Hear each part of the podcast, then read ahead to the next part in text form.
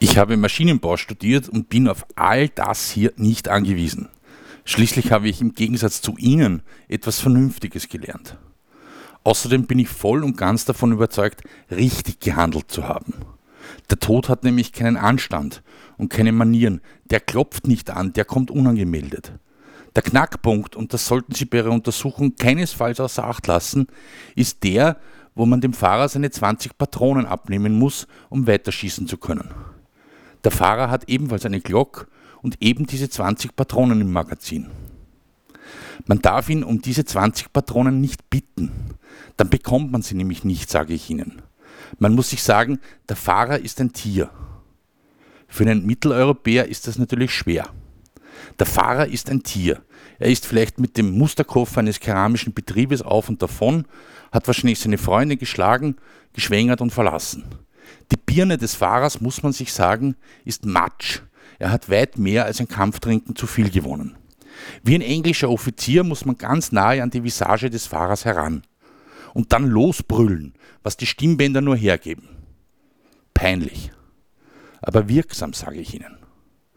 Ein Reifenplatzer nach Mitternacht auf einer Patrouillenfahrt zum Mount Hermon ist ja schließlich kein Honiglecken. Nicht, dass ich oder der Fahrer Spundus davor gehabt hätten, die restliche Nacht im Jeep zu verbringen, obwohl es auf den Höhen ganz schön kalt werden kann. Aber die wilden Hunde lassen das nicht zu. Mit ihren großen, hungrigen, unschuldig verderbten Augen haben sie aus den Minenfeldern auf unsere Scheinwerfer gestarrt.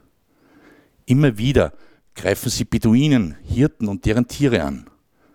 Am Tag könnte man sie mit dem Sturmgewehr schön erledigen, aber sie verkriechen sich und sind nur nachts aktiv. Gelbbraune, dürre, verdreckte Körper sollen sie haben, schmale, lange Köpfe und schwarze Reißzähne.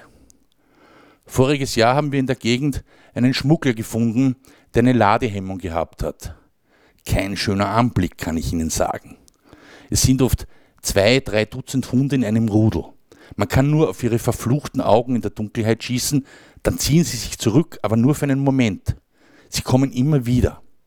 Ich habe mein Magazin mit den 20 Patronen leer geschossen, während der Fahrer in fieberhafter Eile versucht hat, den Reifen zu wechseln. Ich habe mich bewusst dafür entschieden, über Funk keinen Entsatz anzufordern. Schließlich bin ich Milizoffizier und kein Warmduscher. Wozu habe ich die Keks denn?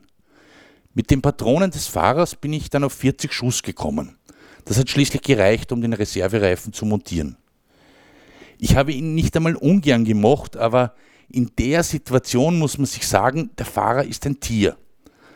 Alle zwei Wochen werden die Tiere für zwei Tage aus dem Camp gelassen, um sich in den Puffs diverser in der Bibel erwähnter Städte hemmungslos zu besaufen und geradezu dadaistische Krawalle, absolut kindische Schlägereien und schlimme Autounfälle zu veranstalten.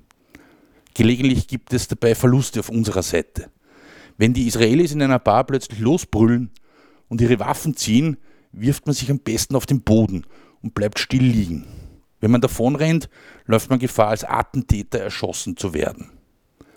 An der Grenze beschlagnahmen die Syrer alles mit hebräischer Aufschrift. Fruchtsäfte, Müsliriegel, Zigaretten, Alkohol sowieso. Wenn man kein Tier ist, sondern Offizier, wird man abends gelegentlich zum Umtrunk in eines ihrer Casinos eingeladen. Als Österreicher hat man bei ihnen keinen schlechten Stand. Wenn der obligate Toast auf Adolf Hitler seltener auf Göring ausgebracht wird, hat man die Wahl. Wenn der syrische Geheimdienst eine Schmugglerkolonne erwischt, löscht er sie aus. Als Beobachter kann man leicht eine Kugel in den Rücken bekommen, wenn man den Toast verweigert hat oder bei der Schmugglerei mitmischt.